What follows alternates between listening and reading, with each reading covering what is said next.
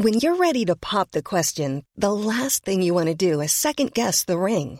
At Bluenile.com, you can design a one of a kind ring with the ease and convenience of shopping online. Choose your diamond and setting. When you find the one, you'll get it delivered right to your door. Go to Bluenile.com and use promo code LISTEN to get $50 off your purchase of $500 or more. That's code LISTEN at Bluenile.com for $50 off your purchase. Bluenile.com code LISTEN.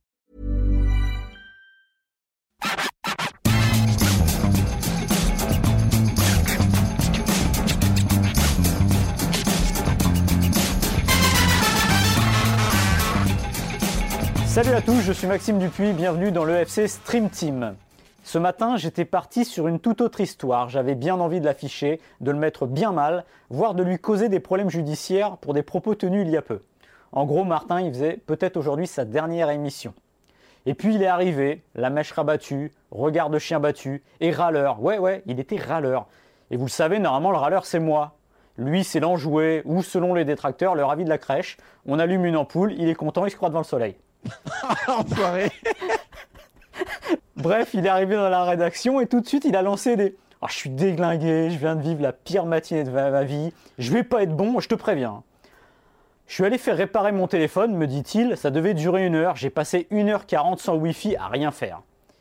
Et puis après, là, c'était le coup de grâce, il dit Avant ça, je suis allé poser mon fils à l'école, la maîtresse m'a dit Il n'y a pas école mardi. Et là, la goutte d'eau qui fait déborder le vase. C'était mon jour de repos, je vais devoir garder mon fils j'avais prévu un foot et le dernier ciné de ma vie. Et en plus, j'ai même pas déjeuné ce matin.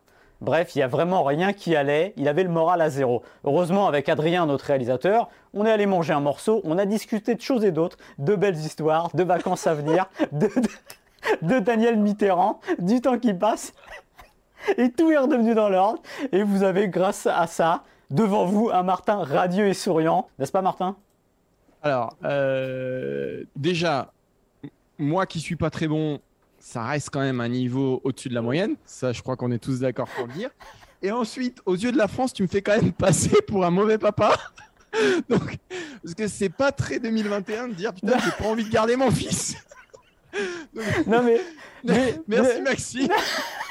J'espère que ma femme n'écoutera jamais de ce podcast parce que là, là le divorce, Non, mais- là, elle a la garde, mais jusqu'à la fin de sa vie. hein. Non mais... Je tu- plus mon gamin. hein. Ça fait partie de ces trucs qu'on n'ose pas se dire, mais qui font suer, c'est vrai. T'as ton jour de repos en semaine, tu dis, je suis peinard, j'ai fait mon programme, et là t'apprends qu'il y a grève, que tu vas avoir le marmot sur les bras toute la journée, et que ton cinéma il saute. Surtout quand tu es allé voir la dernière fois au cinéma, je crois, Muche Muche. C'est vrai, vrai que le week-end dernier, je suis allé voir Muche Muche avec mon fils. C'est une histoire de champignons. C'est horrible, je vous le conseille pas. Non mais enfin, voilà, tu me fais passer, tu me fais passer pour ce que je ne suis pas. J'adore mon fils, j'aime mon fils plus que Ah, tout, mais- mais, mais j'avoue que des fois j'aime bien, j'aime bien avoir ma, ma petite journée tranquille. Maxime, tu sais ce que c'est, glander Bah sur le évidemment, canapé, le petit se mater, son, un petit, se mater un petit Derrick, euh, allumer la. PlayStation, voilà. c'est son, son petit jardin secret, tu vois, sa petite journée Son de petit jardin secret, mais je remarque que mon jardin est de moins en moins secret, Maxime. Je te dirai plus rien. hein. parce que là, il est dévoilé. Maxime, tu lis un truc, il le dévoile à je sais pas combien de personnes nous écoutent, 20 000 personnes. euh, Le pire, c'est que j'allais pas, j'allais pas raconter ça en arrivant, et c'est toi ce matin, tu m'as, bah ouais, ah, tu m'as foutu les poils, j'avais envie de pleurer. Ah, Je me suis dit, il faut lui remonter le moral. Ah non, mais je suis pas bien. Bon, en plus, en plus, c'est pas les, pas les sujets du jour qui vont me remonter le moral, hein, Maxime. Ouais. Euh, on lance, on lance le sommaire ou on continue sur ma vie? Bah, on, on va y aller, on va y aller quand même. Il faut, il faut bien va. démarrer. Voilà, après ce moment de. de- Alors, il y en a un qui va encore plus mal que moi. c'est Antoine Griezmann. Bah, Ça il va un le- petit peu le- mieux quand même. Il va un petit peu mieux. Il va un petit peu mieux. Euh, donc, on parlera d'Antoine Griezmann. On se demandera si, à 30 ans, après deux saisons ratées au Barça et un début assez compliqué à l'Atlético, bah, s'il n'est pas en train de devenir, allez, c'est volontairement provocateur, mais un joueur un petit peu comme les autres, Antoine Griezmann. On, on aura un début de réponse ce week-end avec Atlético Barça et évidemment avec la Ligue des Nations, euh, puisque la France dispute le Final Four la semaine prochaine. Et la France, euh, évidemment, ce sera sans Olivier Giroud une nouvelle fois. Ce sera notre deuxième sujet. Et on va se poser la question toute bête est-ce que Deschamps est rancunier? Et sous-entendu, est-ce que euh, Giroud est condamné? On parlera aussi un peu des autres parce que il a le profil d'autres joueurs qu'on n'a pas tout de suite revus en équipe de France, mais qu'on a fini par voir. Et on parlera aussi de euh, Steve Mandanda, qui est dans une situation un peu différente, mais qui lui aussi a été mis à l'écart pour le prochain rassemblement. Et dimanche, c'est le derby Saint-Étienne-Lyon, euh, le derby de la peur pour Saint-Étienne qui lanterne rouge. C'est l'occasion de se poser une vraie question, alors que la Ligue 1 a démarré depuis allez, quoi, euh, un gros mois et demi, on va dire. Est-ce que Paqueta, le Lyonnais, est aujourd'hui le meilleur joueur de Ligue 1 Voilà, c'est un débat qu'on ouvrira en fin d'émission. Euh, pour ceux qui, vous, n'avez pas les images, mais je vois Martin avec son, avec son gros micro, j'ai l'impression dans une émission de libre antenne des années 90, voilà, tout simplement.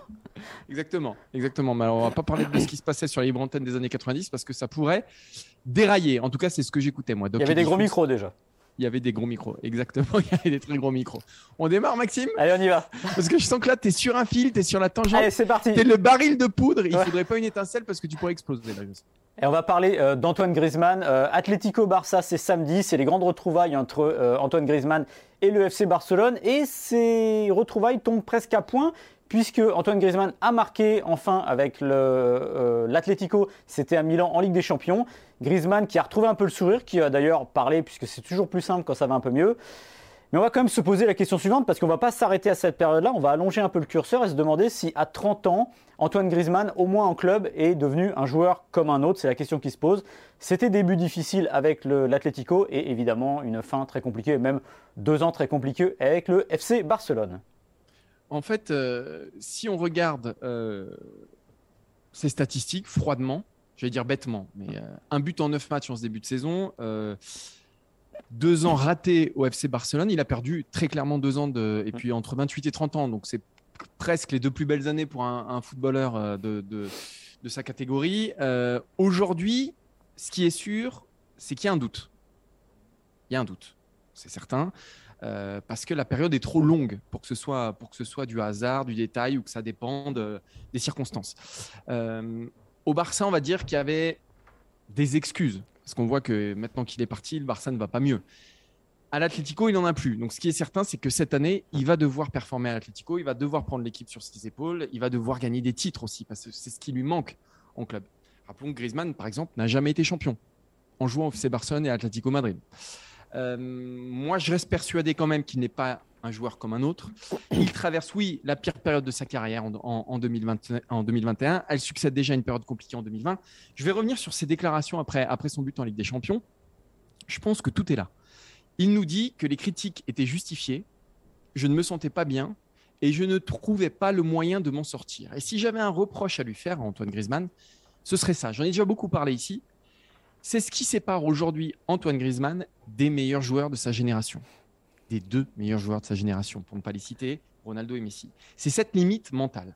Ronaldo, quand il se sent pas bien, eh ben ça se voit pas. Il continue à marquer, il est hermétique aux critiques, il est hermétique aux moments qui vont bien comme aux moments qui vont mal. Il garde une moyenne qui est stratosphérique. Griezmann, il n'a pas ça. Alors non, c'est pas devenu un joueur lambda, non. Mais sa, période, voilà, la période difficile qu'il trimballe depuis 2019, eh ben, ça montre qu'il ne peut pas s'asseoir euh, à la table de Messi Ronaldo comme à un moment il l'avait, il l'avait annoncé. Quoi qu'il arrive dans sa carrière, il traînera ce boulet, cette, parenthèse euh, ratée au FC Barcelone. Euh, cette espèce de. Hum, c'est une fragilité, voilà. C'est une fragilité qui prouve qu'il n'est pas fait du même bois qu'un, Ronaldo, qu'un Messi et, ou même qu'un Mbappé. Qui, même quand ils sont dans le mal, eux, bah, ils marquent toujours. Voilà. Donc euh, voilà, moi c'est cette limite que je mets à Antoine Griezmann et c'est cette limite qui euh, bah, l'a amené là où il est actuellement, c'est-à-dire quand même dans, des endroits assez sombres de sa carrière.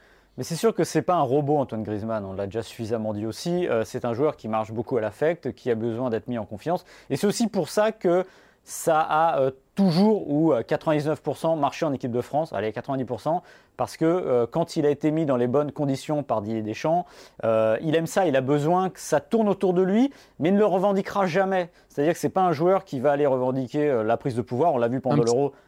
Un petit peu à l'euro, il a revendiqué une place en tout cas dans le. et c'était vraiment du Griezmann feutré. C'est presque pour ça qu'on l'a ressorti. C'est qu'il a osé dire c'est pas nouveau, je préfère dans l'axe parce qu'en plus dans cette phrase-là, il y a derrière, mais je suis au service du collectif. Donc il y a toujours ce côté-là que finalement ne ferait pas un Kylian Mbappé.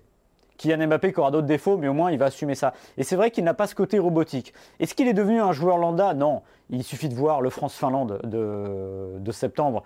Euh, quand ça fonctionne, c'est exceptionnel dans les petits espaces, euh, sa manière de jouer, son intelligence de jeu. Mais c'est vrai qu'il y a toujours ce décalage, euh, comme tu le dis, entre une certaine manière d'être dans le recul au niveau euh, psychologique et ce qu'il est capable de faire sur le terrain? Parce que sur le terrain, ça peut être une machine de guerre. On le voyait justement avec l'Atlético, première période. Il traverse la pire période de sa carrière, tu l'as dit, et je mettrais 2021 en pire période encore plus que 2020. Ce 2020, il y a le Covid, etc. C'est une saison bizarre. Il y a eu un petit, une petite éclaircie à la fin du printemps avec le Barça. Il met 7 buts en 12 matchs en championnat. C'est pas dingo, mais ça reste dans les calibrages de sa carrière avec l'Atlético. C'est quasiment un peu plus d'un but tous les deux matchs. C'était plutôt pas mal. Le problème, c'est qu'il y a eu l'Euro et euh, le club de Griezmann, on l'a souvent dit, c'était l'équipe de France. Et pour beaucoup de joueurs, c'était l'équipe de France. Et là, tout est parti de travers à l'Euro parce que lui n'a pas survendiqué assez fort ce qu'il était, parce qu'il s'est fait un peu écraser par ce trio et tout s'est passé mal. Voilà. Maintenant, est-ce qu'il peut euh, redevenir le joueur qu'il a été? Je pense sincèrement que oui. Alors, à ceux qui tiraient la, sonnette d'alarme euh, et qui la tirent toujours, parce que finalement il n'a mis qu'un but à l'Atlético, je trouve que c'est un peu, injuste parce que voilà, il faut se réadapter. Il se retrouve dans une situation où il n'était pas. Alors, je pense qu'il était bienvenu euh, du vestiaire, ça n'y a pas de problème. C'est Luis Suarez aussi qui a dit ça, que tout le monde est assez content de l'avoir. On est toujours content généralement d'avoir Griezmann avec soi. Mais euh, c'est vrai que dans le public, voilà, il y a un peu de retenue parce qu'il a quand même lâché l'Atlético. La fois où il a dit qu'il euh, restait à l'Atlético, souvenez-vous, après avant la Coupe du Monde 2018, euh, la fameuse décision, en gros, c'était plus d'être une légende à l'Atlético qu'être un grand joueur parmi les autres au Barça. Et finalement, il a fait le choix un an après. Donc ça, ça restait un peu en travers de la gorge des supporters de l'Atlético et c'est tout à fait normal. Mais Griezmann, il a toutes les qualités pour se faire aimer euh, dans ce club parce que évidemment, il en a la mentalité. Voilà, je pense qu'il n'y a pas, il a pas de lieu meilleur pour lui. Et si je devais lui faire un conseil aujourd'hui, c'est d'essayer d'aller au bout avec l'Atlético parce que finalement, il y a une aventure formidable entre un club et euh, un joueur qui se ressemble dans un club aussi où il faut le dire il ne sera pas le paillasson et la variable d'ajustement comme il l'a été euh, au Barça, où je trouve que il a eu ses torts, mais il a été quand même assez maltraité au FC Barcelone. Souvenez-vous que Man, dès qu'il y avait quelqu'un pour taper, où il fallait taper sur quelqu'un, il tapait sur lui pour soulager les autres égaux. Donc je pense que là, au moins, il est dans un, dans un contexte qui est meilleur pour son épanouissement. Et tu l'as dit, il n'a que 30 ans. On ne peut pas se dire que ce joueur-là est sur la pente descendante aujourd'hui. Mais euh, ce que disait Keman sur lui, ou l'attitude qu'avait Keman envers lui, ça prouve aussi que s'il n'est pas un joueur lambda, il n'a pas tout fait pour être le joueur incontournable, le joueur qu'on respecte, le joueur sur lequel il n'y a aucune discussion. Et d'ailleurs, on le voit, euh, Antoine Griezmann ne fait pas l'unanimité. Alors Maxime, on est peut-être tous les deux euh, deux observateurs qui, louent souvent son talent. Et, mais, mais cette limite-là, alors il y, a, deux choses. Il y a la façon dont il peut disparaître pendant certaines mmh. périodes en club. On l'a vu au Barça, en ce début de saison Atlético aussi, ce qui n'arrive jamais au tout, tout, tout, tout, tout meilleur, vraiment. Et, et on l'a dit, c'est parce que c'est une question d'environnement, de sensation, de confiance, etc. Et aussi un statut euh, qu'il a soit du mal à assumer, soit. Voilà, tu l'as dit, Keman l'a frontalement attaqué. Euh, ce que ne se permettrait jamais d'autres entraîneurs avec, euh, avec ouais. des très très grands joueurs. Après, c'est le contexte du Barça, c'était beaucoup plus simple de l'attaquer lui qu'attaquer les autres. Et il n'allait pas attaquer Piqué, il n'allait pas attaquer évidemment Messi, mais pour des raisons bien, bien différentes. Donc je trouve que c'était un peu facile de lui taper dessus. Et surtout pour moi, c'était une erreur psychologique et managériale de faire ça avec un joueur dont on sait qu'il a besoin d'être mis en confiance pour fonctionner. Là, c'était vraiment la variable d'ajustement. Et sûrement que lui aussi a ses torts. Mais à un moment, quand la première année avec Valverde, il se retrouve euh, milieu gauche, ah, on ne peut pas faire pire. Il était sur son pied gauche. On lui demandait en gros de faire des débordements, voire d'être arrière gauche. Donc c'est un peu compliqué. Voilà, il a les défauts de ses qualités. Peut-être qu'au final, euh, il n'était pas fait pour jouer dans un club aussi gros, aussi marketé. Et c'est pas un mal. Il s'est épanoui dans une équipe de France qui était une équipe de France de col bleu. Bah, c'est peut-être ça dont il a besoin d'être le chef, le général de ces cols bleus. Donc c'est pour ça qu'à l'Atlético, je pense qu'en tout cas, il s'est remis dans les bonnes conditions. Est-ce que ça marchera? Je ne sais pas encore, mais en tout cas, il a une belle occasion de le prouver, et notamment dès demain euh, face euh, à pardon, face au Barça. Je ne pense pas que ce soit un revanchard, Griezmann. C'est pas trop dans l'état d'esprit. Mais je pense que s'il pouvait euh, briller face au Barça, ça lui ferait excessivement plaisir. Lundi, Antoine Griezmann sera à Clairefontaine et il ne retrouvera pas un de ses très bons potes en équipe de France, euh, Olivier Giroud. Olivier Giroud qui a été une nouvelle fois écarté de la liste. Euh, alors, Didier Deschamps nous a dit que c'était pour des raisons euh, sportives. On n'est pas obligé de le croire. Olivier Giroud, donc, qui est écarté. Maxime, ça nous fait poser une question parce que Didier Deschamps, c'est pas la première fois qu'il écarte des joueurs comme ça. alors, ma question, elle est simple. Est-ce qu'il est rancunier, le sélectionneur des Bleus? Alors je pense pas qu'il soit rancunier, je pense qu'il a de la mémoire. Et avoir de la mémoire, c'est une qualité parce que vous n'oubliez rien dans un sens ou dans l'autre. C'est-à-dire que vous n'oubliez pas ce qui a été fait en bien, ce qu'il prouve avec ses sélections. On lui a suffisamment reproché de reprendre les mêmes. On lui a suffisamment reproché d'appeler Olivier Giroud alors que ce dernier ne jouait pas parce qu'il était conscient de ce dont il avait besoin, il faut le dire, et ce qu'il avait aussi sur le terrain. Et il est aussi conscient de, des choses quand elles vont mal. Benzema est revenu. Benzema, c'est presque l'exemple ultime. Euh, je pense que Benzema, il y a une forme de rancune à un moment, mais humaine par rapport à ce qui s'était passé. Les tags sur la maison, euh, le fameux, il a cédé à une partie raciste de la France. Il lui en a voulu et il quand on dit qu'il ne s'expliquait pas là-dessus, c'est pas vrai. C'était, il, le montrait assez clairement qu'il y avait ça qui rentrait en ligne de compte. Mais le jour où il a eu besoin de lui, il allait chercher. En fait, Didier Deschamps, pour moi, c'est, il fait de la réelle politique, tout simplement. C'est quand il a besoin d'un joueur qui est performant, il va le chercher et vice versa. La question maintenant, c'est de se dire pourquoi Giroud est plus en équipe de France et est-ce mérité, est-ce injuste? Euh, C'est pas forcément juste. Alors, il n'aurait pas été normal potentiellement qu'il le rappelle maintenant parce qu'il n'y a pas de logique. On a vu sa liste d'octobre, euh, il n'y a rien en septembre qui fait que Giroud euh, a marqué des gros points pour revenir. Euh, Là-dessus, je ne suis pas d'accord avec toi, mais on en. Il y a eu le Covid, le limbago. On ne peut pas dire qu'il aurait marqué 5-6 buts au mois de, mois de septembre, on dirait OK, il n'y a rien à dire. Là, en ah. l'occurrence, je peux, je peux. Attends, je, finis juste sur la liste. Et je pense qu'il a construit sa liste en fonction aussi de euh, ce qu'il va mettre en place. Il y a des chances qu'on voit un 4 3 euh, un 3 pardon, un 3 4 3 et que c'est une liste de continuité en se disant bon la Finlande ça a bien marché comme ça, on va continuer ainsi et on fait confiance aux mêmes même si il faut le dire, tous n'ont pas été bons euh, au mois de septembre. Donc je pense qu'il y a de ça et honnêtement, je ne sais pas justifier le retour de en fait, c'est plus bizarre de ne pas l'appeler en septembre que de le rappeler en octobre pour moi. Sauf qu'entre-temps, il y a eu euh, une rentrée internationale qui s'est pas super bien passée. Sauf qu'entre-temps, on a un Anthony Martial bah, qui, Alors oui, il a marqué, mais il cherche toujours. Je crois que c'est deux buts en, 30 sélections. Euh, donc le critère sportif... Euh, oui, mais... Bah, voilà, moi j'ai du mal à... En fait, en fait ce que, j'ai du mal à comprendre avec, avec Olivier Giraud, alors c'était vraiment, en septembre, ça allait, ça allait encore plus en octobre. Euh, tu peux pas dire pendant des années attention Olivier, si tu ne trouves pas une place de titulaire dans un grand club, eh ben, tu vas finir par perdre ta place. Et quand euh, Giroud finit par trouver une place de titulaire, euh, bah, il l'appelle plus. Il y a quelque chose qui tient pas. L'argument sportif, pour moi, ne tient pas. Mois de septembre, il n'a pas, il a pas joué des masses non plus. Je suis d'accord, mais euh, il a prouvé aussi par son absence son utilité en équipe de France. Il faut se souvenir des deux premiers matchs des Bleus. Mmh. Alors oui, on a tendance à l'oublier après avec la Finlande, mais on était tous là à se dire, euh, Giroud, il aurait quand même fait un, petit peu de bien, euh, surtout face à un Martial, à Ben Yedder, enfin voilà, des, mmh. des, joueurs qui ont quand même euh, du mal à exister en équipe de France. Pour, pour, revenir sur le côté rancunier de Didier Deschamps, je suis d'accord avec toi, il n'est pas rancunier. Gignac, Ben Arfa, Benzema, Payet, Rabiot, Adrien Rabiot, il faut se souvenir le nombre de joueurs qu'on pensait condamnés qui ont, qui sont finis par, qui ont fini par, par revenir. Donc Giroud, s'il en aura besoin, je suis d'accord avec toi, peut-être qu'il le rappellera, euh, bah, pourquoi pas pour la Coupe du Monde ou avant. Euh, voilà. Euh, ça prouve qu'il n'y a pas de sanction définitive. En revanche, ça prouve qu'il y a des sanctions aussi. Parce que tous ceux que je viens de vous citer, et on peut en rajouter, ça prouve que Didier Deschamps, il n'est le critère sportif n'est pas toujours, ça c'est normal, vous me direz, n'est pas toujours son critère numéro un. Alors, il y a Gignac, il y a Ben Arfa, il y a Benzema, il y a Patir, il y a Rabiot, il y a la Casette, il y a Nasri, il y a Ruffier, des joueurs qui, à un moment donné, avaient sur, la seule, sur leur seule performance sportive leur place euh, dans cette équipe de France et, qui n'étaient pas appelés par Didier Deschamps. Depuis 2013, on trouve une bonne dizaine de joueurs comme ça. Euh, et, pour la première fois, on a Olivier Giroud qui, pour moi, rentre dans cette catégorie. Et donc, ce n'est plus le critère sportif pour moi. C'est pour ça qu'il n'est pas, il est pas rancunier, mais il n'est pas d'une franchise absolue quand il dit que c'est le critère sportif qui guide son choix au moment de, faire la liste, et notamment des quartiers Giroud. Moi, je le répète, je pense que c'est de la réelle politique, c'est-à-dire qu'il se retrouve face à un problème. Il y a eu un point d'achoppement pendant l'euro. La fameuse phrase de Giroud, euh, parce que le problème de Giroud aussi, c'est qu'il dit ce qu'il pense en général. Exactement, il est trop franc. C'est une qualité, mais il est franc, voilà. Euh, souvenez-vous, c'est post-France-Bulgarie, il marque et il dit bon, les ballons n'arrivaient pas tout de suite en première mi-temps.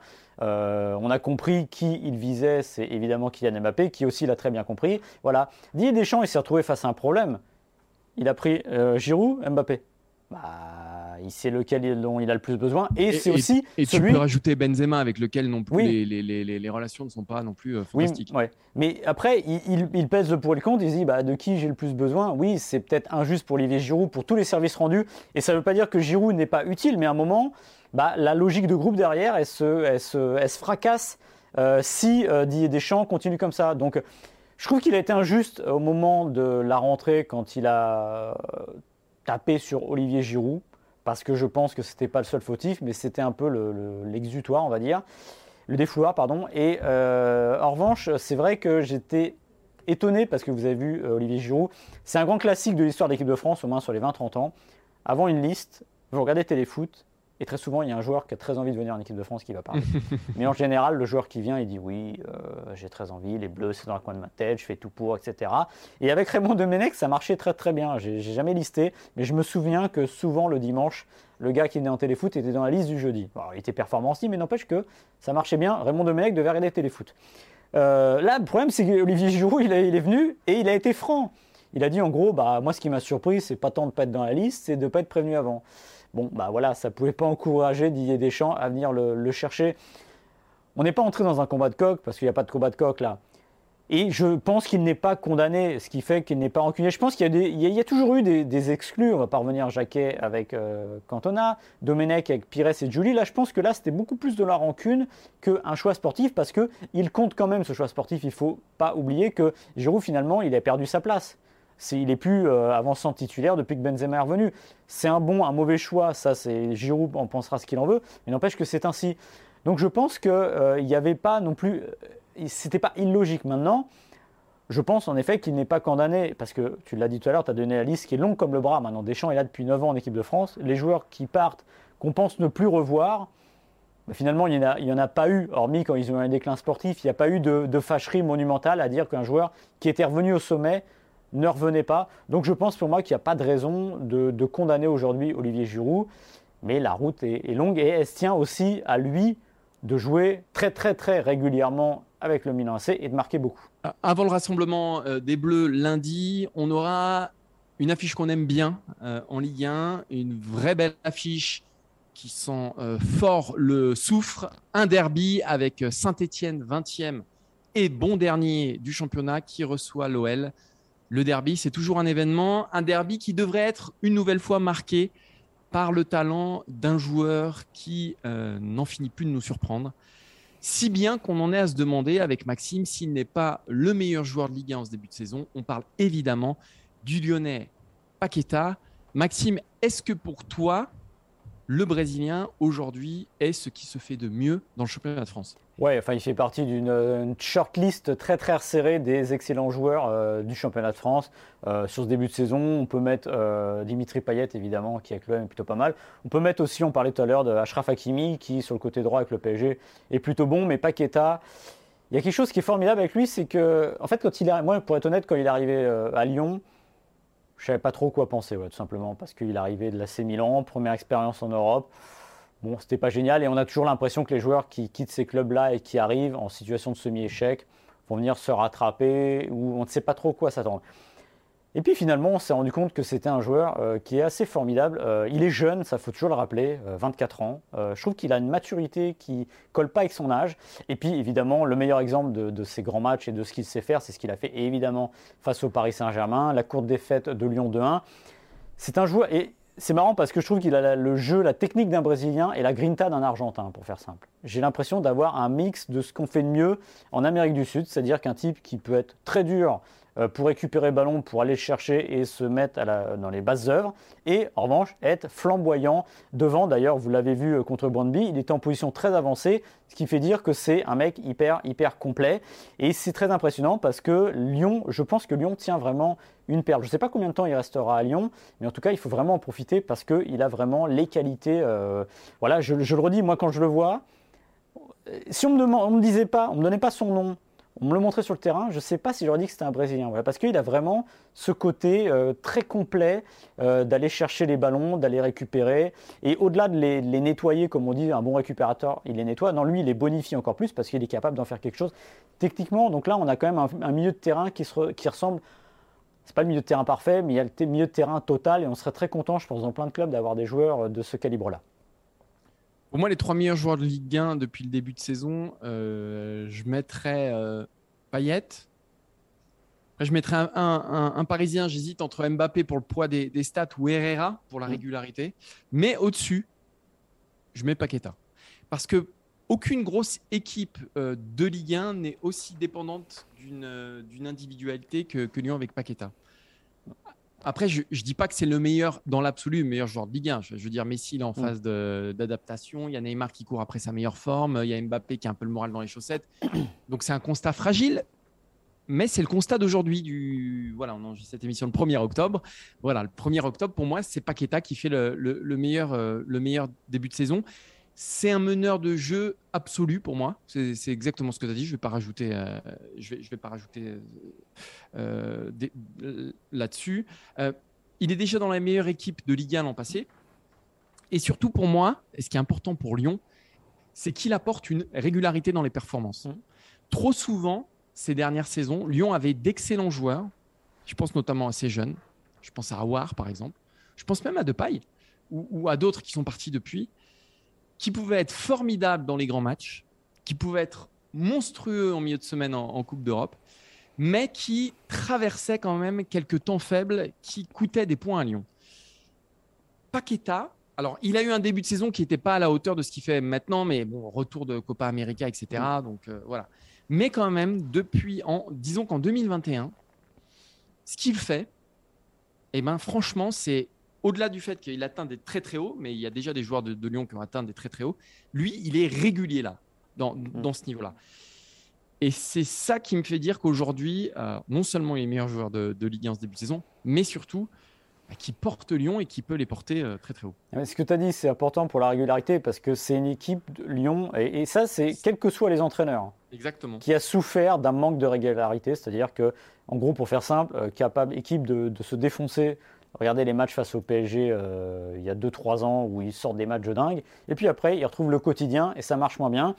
un manque de lecture qui était parfois dû aux entraîneurs, Genesio, Garcia. On avait souvent l'impression que ça changeait de système dès que ça marchait moins bien et même des joueurs, parce que prenez l'effectif lyonnais, prenez les joueurs, il est fantastique l'effectif. Mais le problème, c'est qu'une fois à War, c'est très très bien, ça disparaît. Guimarães, c'est très très bien, ça disparaît. Kadewere, c'est très très bien, puis ça disparaît. En fait, c'est un roulement. Je pense qu'il y a très peu de clubs de ce niveau-là qui ont euh, une profondeur telle et euh, un delta tellement euh, éloigné entre les bonnes performances et les mauvaises performances. Donc là, ils ont Paqueta et c'est à lui justement de peut-être tirer aussi les gens, j'allais dire, vers le haut et vers une forme de régularité parce que c'est encore une fois assez formidable ce qu'il a fait. Et je reviens, ce qu'on lui reprochait à l'AC Milan, c'est intéressant parce que c'est son entraîneur qui lui, qui lui reprochait ça, pardon, Gianpaolo, qui disait il est trop brésilien. Ben, là, vous voyez comme il a progressé. C'est-à-dire que quand on dit vous êtes trop brésilien, c'est en général que vous en faites un peu beaucoup avec le ballon. Ben oui, il est capable d'en faire encore beaucoup avec le ballon, mais c'est à bon escient et de faire le sale boulot comme il est. Donc là, vraiment, encore une fois, je le répète, c'est vraiment une perle. Et aujourd'hui, oui, c'est euh, dans les trois meilleurs joueurs de Ligue 1, facile. En ce moment, évidemment, dans un championnat où vous avez Messi, vous ne pouvez pas être le meilleur joueur du championnat. Mais en tout cas, de l'instant et de la saison qui vient de débuter, oui, largement, euh, il est largement dans les trois. Je connais très bien Maxime, ça fait longtemps qu'on se côtoie, hein. ça fait 5 ans de Team, je crois qu'on avait démarré en 2016. Et je sais reconnaître quand il est fier de lui. Et en préparant l'émission, il me dit oh, Putain, là j'ai une punchline. Et alors, j'ai essayé de deviner dans l'émission quelle était cette punchline-là. Et je pense. Et je pense que je... ne l'as pas trouvée. Parce qu'elle marche pas bien, justement. Je pense que je l'ai trouvé. C'était quoi C'est pas. Il est aussi brésilien qu'argentin. Bah, bah figure-toi, non. Parce que. Vraiment. Parce que tu avais l'air fier de ça quand même, Maxime. Non, mais j'avoue que c'était pas mal. Et j'avoue que c'était pas mal, mais c'était pas ça. Alors c'était quoi ta grosse punchline Non, non, c'est pas une punchline, mais j'aimais bien mon histoire de réel politique, mais je me suis rendu compte que c'est un truc qui parlerait seulement aux vieux. Ça, là, ça marche pas. Tu vois, non, mais c'est pour ça. Une nouvelle fois, tu connais pas ton public. Réel je ne connais pas mon public. Bah La réel politique, je me suis dit, j'aimais bien le côté. non, mais brésilien argentin, j'ai bien aimé, Maxime. Ouais, c'est pas mal, ouais, ça, ça tient. Hmm. Ce sera, en tout cas, la vidéo sera titrée comme ça. Sur bah cela dit, je me suis douté en le disant. Voilà, exactement. parce, que, alors, on vous rappelle, on vous rappelle quand même, parce qu'il faut quand même rappeler ça, que là, vous nous écoutez peut-être, sans doute. Donc, euh, déjà, merci. Euh, mais vous pouvez nous retrouver aussi. Et que vous êtes allé jusqu'ici. Vous êtes allé jusqu'ici, ça c'est quand même dingue. Euh, et vous pouvez nous retrouver donc les meilleurs moments de cette émission et pour voir euh, le pull Carbor Maxime aujourd'hui, euh, il faut aller sur eurosport.fr et vous avez les meilleurs moments de l'émission, c'est-à-dire toute l'émission globalement. Ouais, et, et, et, on peut dire aussi, c'est bien ça, toute l'émission, les meilleurs moments. on peut vous dire aussi qu'à partir de la semaine prochaine, on a un dispositif spécial autour de la Ligue des Nations, puisqu'on repart en mode championnat d'Europe ou Coupe du Monde. C'est-à-dire que de mercredi à dimanche soir, vous aurez une stream team quotidienne. Donc si je ne m'abuse, vous aurez donc 5 stream teams la semaine prochaine pour le prix d'une, voilà, et autour de l'équipe de France, 100% évidemment. Pensez évidemment aussi à nous mettre 5 étoiles euh, quand vous allez sur vos plateformes. Abonnez-vous sur Apple Podcast, sur Acast, sur Spotify, si vous voulez, Deezer, etc. Comme ça, comme vous le savez, vous avez la petite notif qui apparaît, qui vous dit hop, la nouvelle stream team est là. Vous avez juste à cliquer, vous nous écoutez, donc euh, tout va bien. Merci à Maxime, euh, merci à Quentin pour le visuel, merci à Adrien pour la réal et merci à, Daniel Mitterrand aussi, qui m'a bien remonté le moral. Vive, la République et vive, la, France. Et vive le FC Stream Team. Rendez-vous la semaine. Euh, non, rendez-vous mercredi. mercredi, voilà. Mercredi en avant-match de France-Belgique. Et puis tous les jours jusqu'à la fin de la semaine. Salut. Ciao, ciao.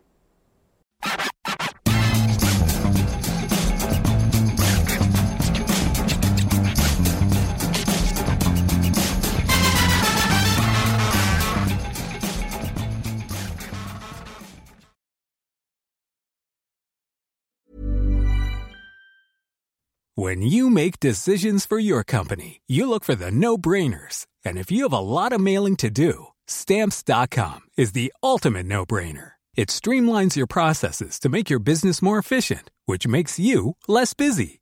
Mail checks, invoices, legal documents, and everything you need to keep your business running with stamps.com. Seamlessly connect with every major marketplace and shopping cart Schedule package pickups and see your cheapest and fastest shipping options from different carriers. With rates up to 89% off USPS and UPS rates. And with the Stamps.com mobile app, you can take care of mailing and shipping wherever you are. Make the same no brainer decision as over 1 million other businesses with Stamps.com. Sign up with Code PROGRAM for a four week trial, plus free postage and a free digital scale. No long term commitments or contracts. That's stamps.com. Code program.